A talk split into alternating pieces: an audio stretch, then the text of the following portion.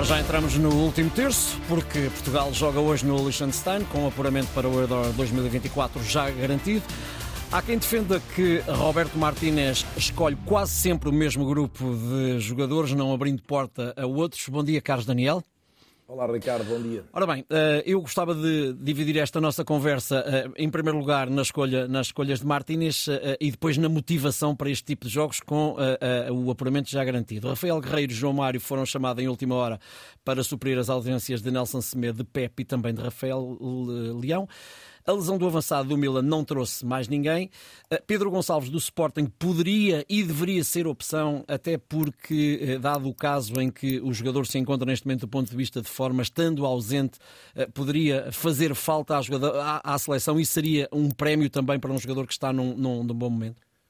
Pois isso tem sempre duas leituras. É evidente que, que Pote ou Pedro Gonçalves têm sempre qualidade para ser chamado à seleção. Agora, eu compreendo os argumentos do, do selecionador nacional. Nos três quartos do campo, naquele espaço entre o meio campo e o ataque, eh, movimentam-se muitos dos melhores jogadores do futebol português. À cabeça, Bernardo Silva e Bruno Fernandes, mas depois podíamos citar, obviamente, Otávio, podemos citar João Félix, podemos citar Diogo Jota, eventualmente, em algumas circunstâncias táticas, Ricardo Horta também. Ou seja, a, a fartura é muito grande e, de facto, não é fácil encaixar ou imaginar Pote como titular da seleção. Eh, a outra dimensão é a questão do prémio. Eu confesso, eu não, não entendo a seleção como um espaço de prémio. Eu estou de acordo, eh, entendo como acordo, uma espécie de, de, de, conclusão de um caminho sim. e, nesse sentido, em alguns momentos, jogadores como pode, como aconteceu agora à Bruma, terem essa, essa oportunidade, entendo que o espaço de seleção e mesmo jogos como estes, que já não contam propriamente em termos de apuramento, são fundamentais. É para apurar a forma de jogar, porque verdadeiramente o grande desafio de Portugal é a fase final do europeu. Muito bem.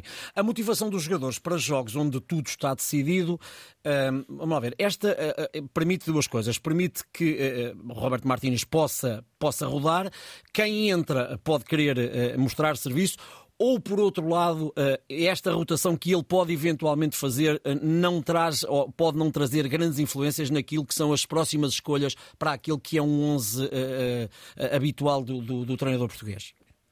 Sim, eu, eu, penso que no fundo funciona das duas formas. Jogadores que nem sempre são titulares da seleção, já, citei aqui João Félix, Diogo Jota, por exemplo, Gonçalo Ramos, e daí a questão do ataque. Parece-me importante que alguns destes jogadores tenham a oportunidade de jogar mais tempo, um, possam ter de facto essa, essa chance de se mostrarem e, e de, de, taticamente crescerem com o coletivo. Depois, do ponto de vista precisamente do grupo, do, do coletivo, a, a, grande dúvida é qual o caminho tático preferencial da seleção. Os últimos jogos dizem que é uma linha de quatro atrás, ganhando mais uma unidade ofensiva. Eh, Martínez continua a deixar a ideia de que é importante a seleção estar confortável com dois sistemas, duas estruturas e, portanto, eh, em alguns momentos voltar a ter uma linha de cinco, ou seja, se quisermos três centrais e depois alas que terão um perfil eh, mais ofensivo ou menos ofensivo. No momento, parece-me claramente que a linha de quatro atrás resultou melhor, cria de facto vaga para mais um jogador de talento e se usar tantos na seleção, não faz sentido estar a incluir mais um defesa e a retirar mais uma unidade criativa da frente. A questão dos três centrais voltará seguramente a ser equacionada na fase final do Campeonato da Europa.